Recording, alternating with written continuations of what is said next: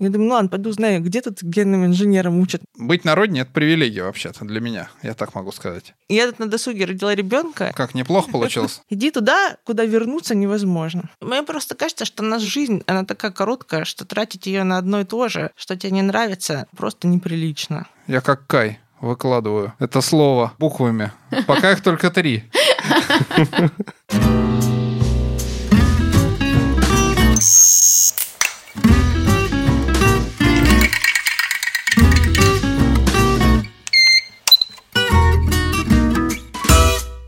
Привет! С вами главный редактор сайта Биомолекула Антон Чугунов и Вера Башмакова. Каждую среду мы разговариваем о том, куда податься человеку, отягощенному естественно-научным образованием. Сегодня наш первый выпуск, и в нем мы разберем самый очевидный путь – наука. Сегодня с нами в студии двое гостей. Первый – Сергей Машковский, доктор биологических наук, зав. кафедры биохимии второго меда и зав. лаборатории протеогеномики Центра физико-химической медицины. Привет и Ира Алексеенко, завгруппы генной иммуноонкотерапии Бахаран и завсектором генной терапии ВМГ НИЦ Курчатовский институт. Привет, друзья. Для начала несколько цифр.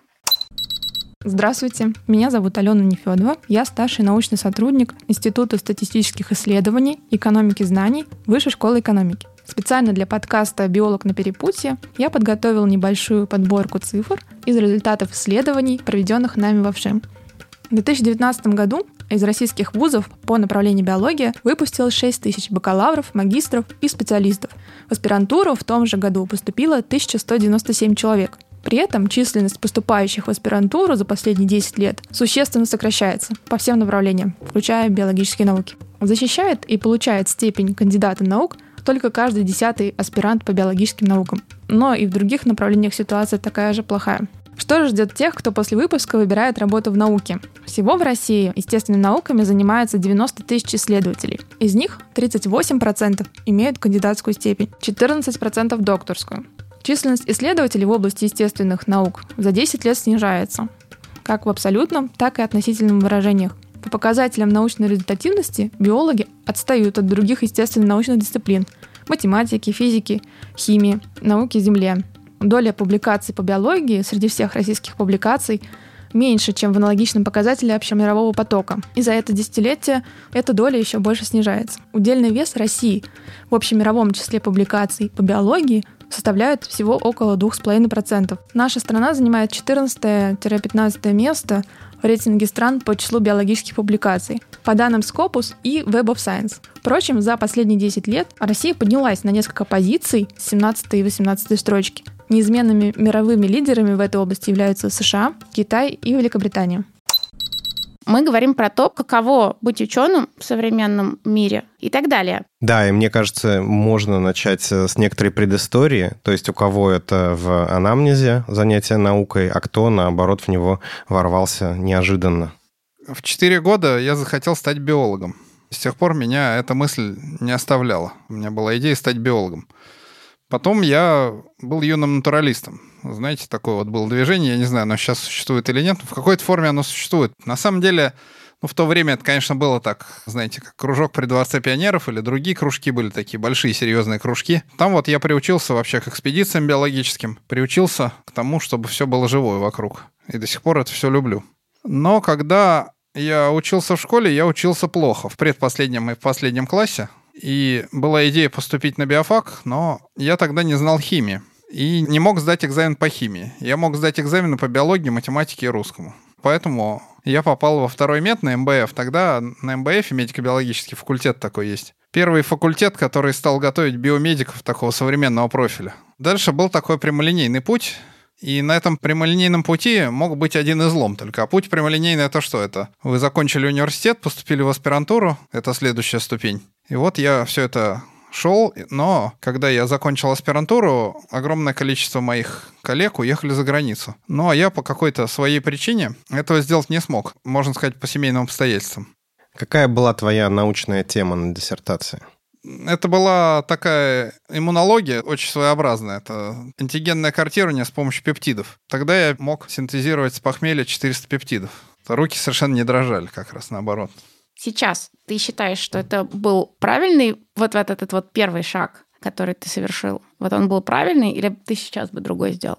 Моя проблема в том, что я обладаю, в общем, крепкой верой в себя в большую часть времени своей жизни, потому что я вообще считаю, что фундаментальной науке без веры в себя делать нечего, потому что любое исследование — это бутылка, выброшенная в воду с запиской. Понимаете, вы ее опубликовали, и все. Вот я сделал такую хорошую очень статью когда-то, но ее с тех пор не опубликовали ни разу. Я считаю, лучше даже статья моя. Вот с другой стороны, те статьи, которые я считал ничем, то есть ерундой какой-то, и которые одной лапой делал левой, они цитируются вообще как сумасшедшие.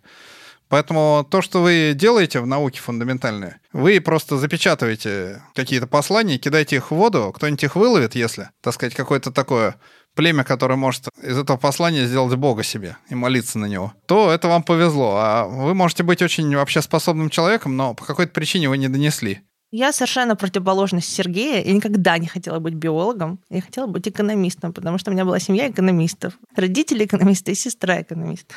И я поступала в Новосибирский государственный университет, принесла документы, подала его на, экономический факультет, и у меня был экзамен на следующий день. И мне звонит сестра, которая уехала в Штаты и учится на аспирантуре. И сестра говорит, слушай, я тут сижу на лекции, называется «Профессии будущего». Говорят, нужно быть либо айтишником, либо генным инженером. Иди, говорит, либо туда, либо туда. Я говорю, ну, в айтишники точно не пойду. Я думаю, ну ладно, пойду знаю, где тут генным инженером учат. Прихожу на биофак, они говорят, ну, не совсем генным инженером, ну, молекулярных биологов мы выпускаем, они могут это делать. Ну и, собственно, я забрала документы с эконома, отдала их на биофак, поступила на биофак. Это был последний год, когда не было ЕГЭ, и нужно было сдать математику везде. Ну, то есть ты мог поступить на любой факультет, тебе нужно было сдать только математику, если ты имел медаль. Ну, собственно, я оказалась на биофаке. Я пришла на первую лекцию в сентябре, и я не понимала ничего. У меня последние полтора года в школе вообще не было биологии. И там все были люди из физико-математической школы, которые... Или там какие-то с Олимпиад, они, они в биологии знали все. То, что я там узнала потом на пятом курсе. Я сидела думала, что, какие шапероны, что это такое? Ну, ничего, я привыкла, мне понравилось. Ну, и, собственно, потом, когда я закончила пятый курс с красным дипломом. Был выбор, ты мог пойти или в компанию, в какую-нибудь там крупную фармацевтическую компанию, крупную нефтяную компанию, зарабатывать хорошие деньги изначально. Ты мог уехать за границу, и ты мог остаться в России и поступить в аспирантуру. Я подумала, какой из трех путей? Мне позвонила сестра, говорит, слушай, уйти в компанию, в любую транснациональную компанию можно в любой момент, пока тебе не 50 лет, если ты чего-то достигнешь. Это как бы возможно сделать всегда. Уехать за границу, наверное, тоже. А поступить в аспирантуру, наверное, можно только один раз, потому что потом ты к этому вернуться не сможешь. Иди туда, куда вернуться невозможно. Ну, собственно, я пошла в аспирантуру, закончила аспирантуру, защитила диссертацию и работаю в науке. И получаю от этого большое удовольствие. После того, как я закончил аспирантуру, наш духовный лидер, академик Арчаков, объявил, что он будет создавать российскую протеомику. Что за геномикой следует протеомика, сказал Арчаков тогда. Когда этого слова, в общем-то, почти не было в нашей стране. Наверное, и до сих пор не все в курсе, что это. Давай такой небольшой ликбез. Что такое геномика и что такое протеомика? Ну, омика — это изучение какого-то типа биомолекул, только в большом масштабе. Вот, например, генетика — это изучение одного, двух, трех генов, одного кусочка ДНК там и как он живет. А геномика — это изучение того же самого, только в огромном масштабе. То есть нуклеиновой кислоты в гигантском масштабе. Например, всего генома, там, который есть в каком-то организме, или большого куска этого генома. Ну и за ним, за геномикой, она появилась первой, когда появился, например, геном в начале синегнойной палочки или кого-то подобного, бактерии какой-то. И вот появилась геномика, а за ней другие омики. То есть решили, раз все гены, все нуклеиновые кислоты надо инвентаризовать, придумаем что-нибудь, чтобы инвентаризовать все белки. Они же тоже важные, белки-то, они тоже что-то делают. Да и они все делают на самом деле. Поэтому появилась технология, дерзнули представить себе, что мы можем идентифицировать все белки. Я бы не сказал, что она появилась тогда.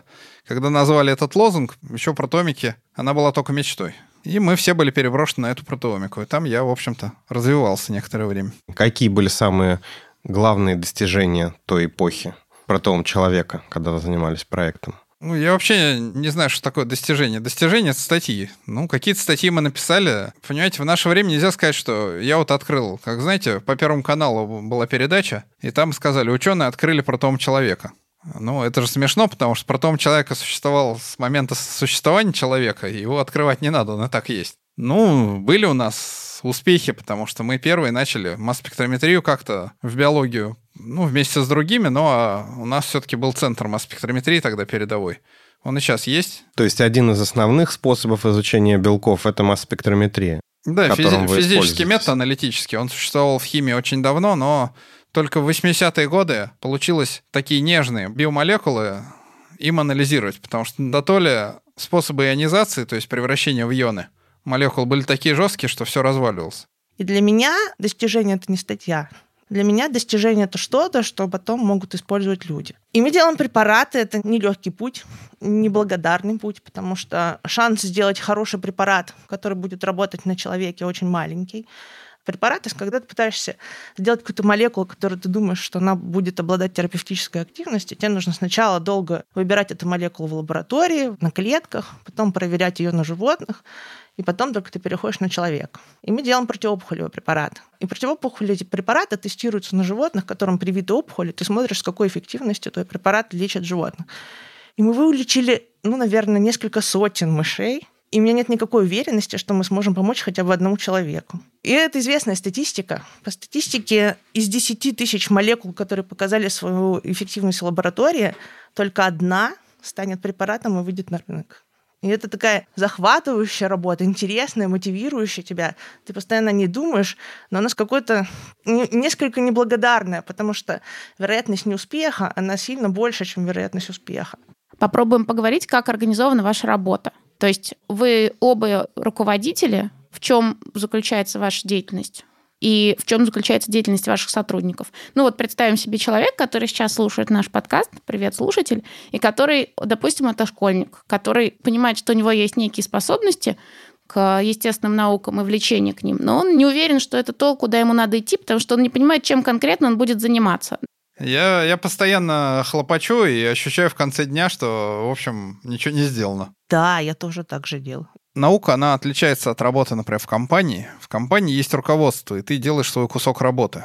Во многих компаниях есть распорядок, есть режим, есть, если это особенно не стартап, а такая большая установленная компания, там есть режим, там есть социалка, и ты работаешь в определенном графике, за переработку ты можешь там получить деньги. Но ты делаешь все Ради чего? Если это коммерческая компания, то ты работаешь на прибыль того человека, который учредил эту компанию. Ситуация в лаборатории, когда ты сам получаешь финансирование на свои исследования, выигрываешь это финансирование, отличается. Ты как будто работаешь на себя. И вот эта работа без начала и без конца. То есть ты отвечаешь за все, и ты устраиваешь свою жизнь, в общем-то, как хочешь, ну, в рамках разумного. То есть одни руководители проводят массу совещаний, контролируют каждый шаг своих сотрудников. Вот, а что ты сегодня долил сюда? А что ты сегодня прилил сюда? А сколько ты сегодня поставил мышей там, так сказать, посадил в эту клетку? А сколько ты? И это бесконечные совещания, брифинги там каждые три дня, летучка, текучка. Ну, вот я стараюсь этого не делать и провожу обсуждения, семинары довольно редко. Моя мечта — это запустить эти, так сказать, как заводные какие-то паровозики, чтобы они сами там искали себе путь. И параллельно я занимаюсь вот этими грантами, статьями, что-то пытаюсь организовать. Ну, сложнее, сложно. Основная проблема, понятно, нашей науки — это то, что у нас нет производства большинства необходимых реагентов, но эта проблема уже озвучивалась, она обсуждалась там тысячу раз. То есть, ну, из-за каких-то обстоятельств некоторых у нас все для науки, оно импортное. Ну, среды, может, какие-то там, где-то ферменты там русские есть которые делаются здесь. Ну, в общем, это проблема с поставками, со всеми делами. То, что западный ученый получает за 5 дней, я получаю там раньше за 30, а теперь из-за ковид за 90. То есть ситуация непростая для работы, но простая на тем, что, понимаете, мы работаем здесь, и быть на это привилегия вообще-то для меня, я так могу сказать. Существует в науке немного порочная система publish or perish, что в переводе примерно означает «публикуйся или умри». Это означает, что твоя научная деятельность обязательно должна оставлять след в мировом пространстве, и этот след — это научные статьи.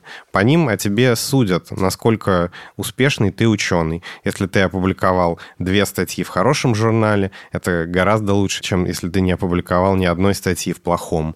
И поэтому наука часто представляет из себя такую достаточно суровую гонку с тем, чтобы выдать как можно больше статей на какую-то тему.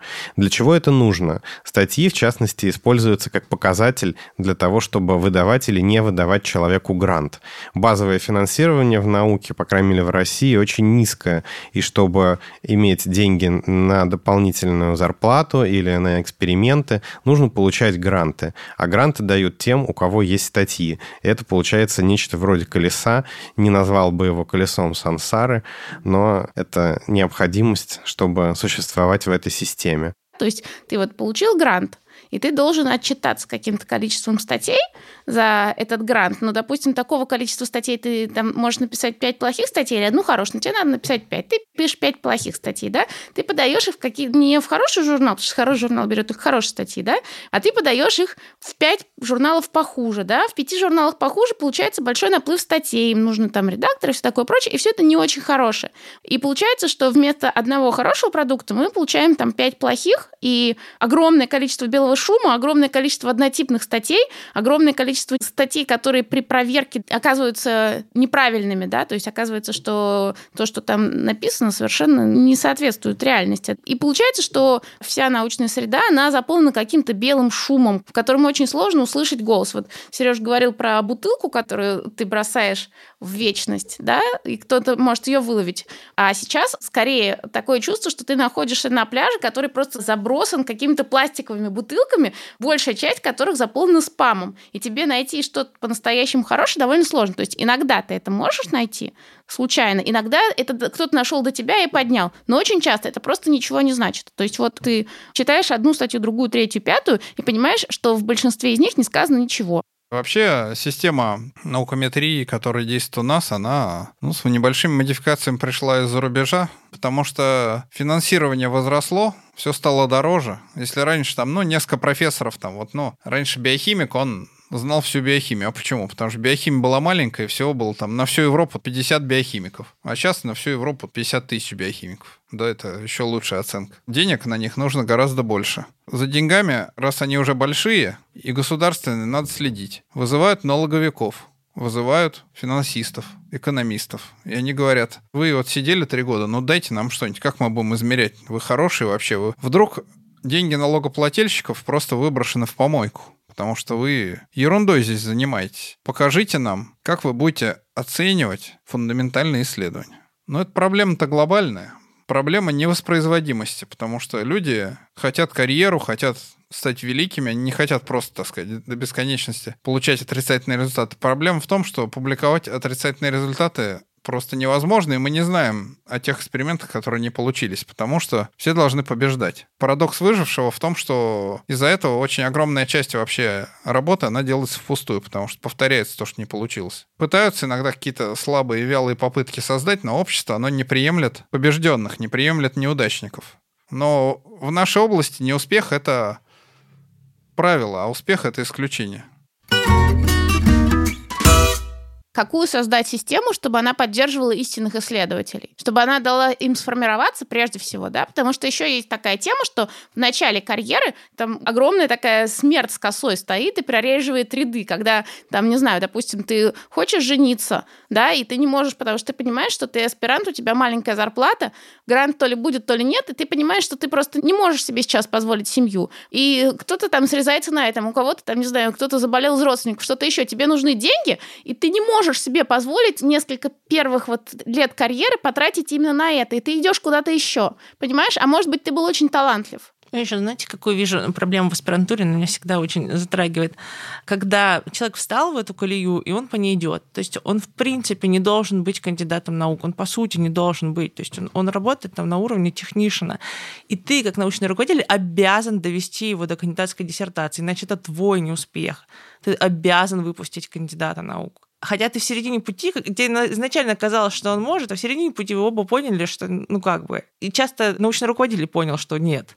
Аспирант так остаются в неведении, что он должен быть кандидатом наук. И часто кандидат наук не стоит того звания, которое он получает. Я часто вижу очень аспирантов, которым дали тему, и они что-то по ней делают. И когда ты спрашиваешь, зачем, для меня самый важный вопрос на всех моих семинарах, зачем? Зачем ты это делаешь? Зачем ты делал этот эксперимент?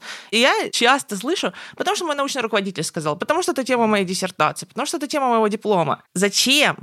Нет ответа. Но, с другой стороны, кто даст этому аспиранту свою тему делать? Таких очень мало руководителей. Которые дадут ему делать то, что он придумал. Но на это эти рабы и нужны, чтобы воплощать, так сказать, идеи великого профессора. У них идеи, в общем, могут быть и незрелыми, он обучается. Да, но часто бывает так, что аспирант не понимает, зачем, куда они идут, просто идем к э, непонятно какому светлому будущему, они теряют интерес, теряют мотивацию, в результате получают не тот продукт на выходе, который мог бы получить человек, если бы он был максимально заинтересован и сам бы принимал решение. Это вопрос профориентации, потому что таких людей нужно готовить к тому, как это все устроено. Вот мы сейчас сидим, отчасти мы этим занимаемся, потому что нужно профориентировать. Вот у меня выяснилось, что студенты за два года до окончания, они вообще не знают, кем они могут вообще работать по специальности. Просто даже и близко нет. Мне кажется, что это тоже порочность слегка системы образования. То есть, с одной стороны, она очень хороша, с другой стороны, она очень плоха тем, что она как эскалатор. Вот тебя там еще в детском саду на эту ступенечку поставили, и после этого на самом деле тебе гораздо сложнее с него сойти, чем не сойти. То есть ты будешь переходить со ступени на ступень, возможно, что ты будешь переходить с каким-то понижением. Допустим, ты из очень хорошего детского садика поступил в не очень хорошую начальную школу, да? Но это не трагедия, да, это не важно. Вот, возможно, что ты, наоборот, там словил как какой-то кайф и начал учиться хорошо и поступил куда-то в более хорошее место. Но на самом деле хорошо учиться не равно быть хорошим профессионалом. Учеба это немножко другое. И вот когда ты едешь по этому эскалатору, то тебе кажется, что если ты прошел бакалавриат, тебе надо идти в магистратуру. Если ты прошел магу, значит тебе нужно идти в аспирантуру. Но просто потому, что ты привык, ты привык к этому с самого детства. Но на самом деле очень многим людям это совершенно не нужно. И я недавно читала статью девушки, которая там бросила магистратуру в середине, при том, что она в аспирантуру собиралась идти. И она говорит, я просто поняла, что я человек другого склада, меня это не интересует. И мне это очень понравилось, потому что это как бы двойная выгода. Во-первых, исчез ученый, который не ученый, а во-вторых, появился человек в какой-то другой области, который будет делать то, что ему интересно. Для того, чтобы быть ученым, надо быть человеком определенного склада. Одна из важных вещей — это верить в себя. То есть понимать, что то, что ты делаешь, это действительно важно. А иначе ты будешь вымучивать какие-то дурацкие статьи, которые никому не нужны, и, как бы будешь опять же на этом эскалаторе получать гранты, отчитываться по грантам, получать потом следующие гранты, и ты будешь крутить это колесо, то есть в этом не будет никакого смысла. Ну и как бы вы предложили определить человеку или другим людям, кому надо заниматься исследованиями, а кому нет? Потому что действительно это очень большая индустрия, и по сравнению там вот с 19 веком или более ранними периодами, когда наукой занимались какие-то отдельные избранные личности, которых мы теперь знаем по картинкам в учебниках, сейчас наукой занимаются в сто раз больше людей, и далеко не всегда это люди, чье призвание. Вообще это хорошо, что наукой занимаются не только те, у кого есть к этому призвание, или нет? Я бы так сказал. Вообще мы сейчас очень долго все критиковали, вообще так все страшно, так все плохо, но, понимаете, в любой сфере, если мы вернем в соседнюю сферу образования, там, Любое. Благотворительность, охрана природы, промышленность. Там каждый найдет огромное количество проблем, в которые он упрется. Не нужно сейчас думать, что наша критика, она означает, что мы, так сказать, всех отговариваем. Все проблемы, они связаны вообще ну, с положением общества в целом. Я бы сказал, общество на планете Земля, потому что мы уже находимся в такой одной цивилизации, за редкими-редкими анклавами там каких-то неконтактных племен. Поэтому эти все проблемы, их не решить, что publish or perish, там успех, реагенты, дороговизна, туризм, массовость, оно все будет с нами. Сквозь это можно пробиться и в нем существовать, я бы так сказал. Согласитесь со мной? Да, соглашусь. Мне кажется, если ты пошел в науку или в аспирантуру, тебя научат думать. А остальное ты сможешь сделать сам, если захочешь. Я не понимаю, вот в России нет такой практики остановиться и что-то завершить. Ну, то есть нет такого, что ты начал какой-то грант, ты можешь остановиться и сказать, это неуспешный, это неуспешный путь, я хочу его завершить и закончить его, и не доводить грант до конца. Получить на год финансирование на эту тему, она не получилась, закрыть и закончить это, начать новый проект. В России очень любят начать какой-то один проект и жить с ним годами, десятилетиями. Начал, Мучиться. Да, начал изучать РНК-полимеразу в 1974 году. Смотришь, в 2020 люди тоже изучают РНК-полимеразу. Как она шагает? На два она шага сдвинулась, на четыре шага, в каких условиях она связывалась, не связывалась. Ну, может, они хорошо это делают, может, они любят полимеразу тоже. Конечно, да. Не, ну не все надо доводить если, до конца, не все что надо если ты в 1974 году понял, что есть РНК полимераза, то к 2020 она и останется РНК полимераза. Ты новое знание в мир не приносишь. Но есть школа школа, есть то, чем занималась лаборатория многие года.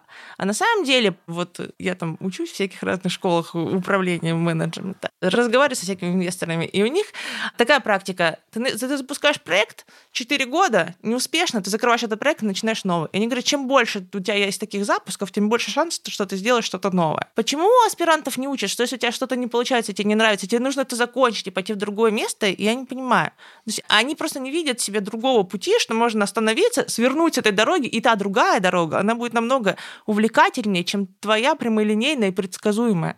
Я с этим полностью соглашусь, я только не соглашусь, что это надо, так сказать, транслировать на получение знаний. Получение знаний, оно действительно последовательно. Просто оно может э, получаться по полимеразе разными группами. Если одной надоело, она отвлеклась, занялись другие. То есть... Э, мне кажется, Спирин это говорил, когда вы делаете одно и то же, и 10 лет назад вы делали то же самое, вы вошли в период скуки. Вам это нужно верно. прекратить это исследование это и свернуть с этой дороги. С другой стороны, чтобы что-то понимать, надо много лет этим заниматься в науке. За месяц ты не разберешься с новой наукой. Поэтому как бы а тут есть и плюс, и минус. Мне просто кажется, что наша жизнь, она такая короткая, что тратить ее на одно и то же, что тебе не нравится, просто неприлично. Я на самом деле все время слушаю истории о том, как было раньше. Я не знаю, это, наверное, стандартно для всех, что раньше люди работали, приходили в 6 утра и ночевали на работе, они были там в выходные, и они там спали и ели, когда их захватывала какая-то научная идея. Мы тоже работаем в выходные, но такого, чтобы мы там спали в лаборатории, у нас такого не бывает. У вас бывает? А у нас запрещено такое. Я пару раз нелегально спал в Я бы, конечно, хотел, может, там выспаться, но запретил ректор, ваш любимый Лукьянов. Я ему написал записку, прошу разрешить на кафедре оставаться в ночное время. А он мне позвонил прямо на мобильный и говорит, вот в ночное время не разрешаю. До 11, пожалуйста, вечера задерживайтесь. Видите, как, как мне вообще гореть наукой, если вот такое мракобесие происходит? Это мы вырежем. А что это за истории про людей, которые работали выходными? Это какие-нибудь легендарные и бхашные истории? Ну, Свердлов мне все время рассказывает. Мой руководитель научный Евгений Давидович Свердлов, как они работали сутки напролет, как они приходили в лабораторию в 8 утра в понедельник и уходили в 8 утра в пятницу. И до этого они из нее не выходили. Мы так не делаем. Мы просто работаем в выходные, каждые, наверное, выходные. Но я завидую людям, которые настолько горят своей идеей, что они готовы проводить на работе сутки. А я нет. Мы поговорили про то, сколько вы работаете, и мы поняли, что вы много работаете. А теперь решитесь ли вы сказать, сколько вы зарабатываете? Ну, у меня базовая зарплата 20, по-моему, тысяч, сколько там, 200 рублей. Я точно не знаю. Ну, это, это не важно совершенно. У меня тоже какая может быть 5 тысяч, никто же не знает. Это базовая она. Кто же это, считает это, та, эту базовую? Это та зарплата, которая у меня гарантирована, она есть у меня всегда. А надбавки к этой зарплате у меня бывают только тогда, когда у меня есть гранты. И гранты у меня есть не всегда. Поэтому моя зарплата в месяц может быть 20 тысяч, может быть 120. Зависит от того, какие проекты сейчас ведутся. Но при этом, работая в науке, если ты хороший исследователь, и у тебя есть какие-то результаты, и тебя знают, ты получаешь возможность уйти туда, где платят очень много. Сейчас я дошла до того уровня, что мне предлагают зарплату в 500 тысяч рублей. Да, абсолютно нормально. Это порядок. 500-900 тысяч рублей в месяц вполне реалистично для такого очень хорошего биотехнолога. Ну, 900 тысяч еще пока не предлагают, но на 500 уже предлагают. Ну, можно же поторговаться. Мы, кстати, переходим к следующей теме про то, насколько это все совместимо с семьей. Если эта тема этична. Да что ж не этично-то? Ну, с моей, нет, с моей семьей плохо совместимо. Мне кажется, со мной муж скоро разведется. Почему? Потому что он видит меня после 10 или 11 вечера. Я тут на досуге родила ребенка и вышла. Ну, как, как неплохо получилось. Это единственное, что неплохо получилось. Я вышла из роддома, отдала ребенка и ушла на работу. Ну, то есть я вышла из декрета сразу же как только я смогла выйти из больницы. И сейчас, когда я пытаюсь, ей два года, я пытаюсь отдать детский сад, и прихожу на собрание, и там говорят, вот, мамочки, тут, значит, самая главная задача на лето, вот попробуйте сначала, значит, такой способ, отходите от ребенка на несколько шагов на площадке, говорите ему, что вы вернетесь, потом на 20 шагов, потом попробуйте оставить его на час, и все мамы сидят, на час оставить ребенка. Мой ребенок вообще меня с трудом узнает. Какой?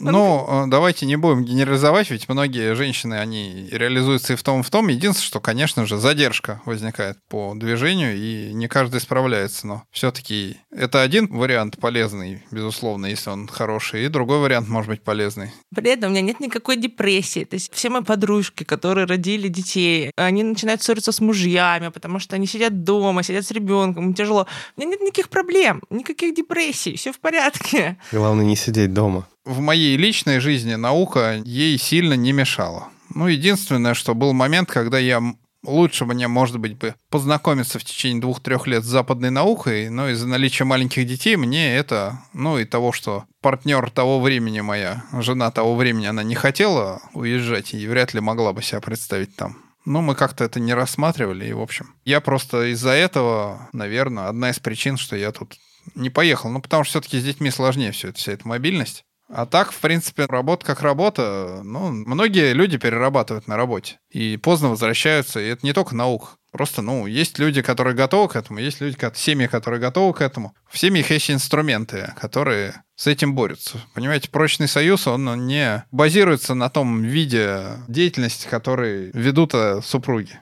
Мне так кажется. Ну, смотри, тут есть люди, которые перерабатывают, а есть люди, которые перерабатывают и получают удовольствие от того, что они перерабатывают. Если в семье два человека получают удовольствие от своей работы, то я не вижу там проблем. В принципе, у меня близкая ситуация. Что делать, если у каждого понедельник начинается в субботу? Это что-то, это мем такой из прошлого, да? Нет тут решения. Я просто не знаю, что это такое.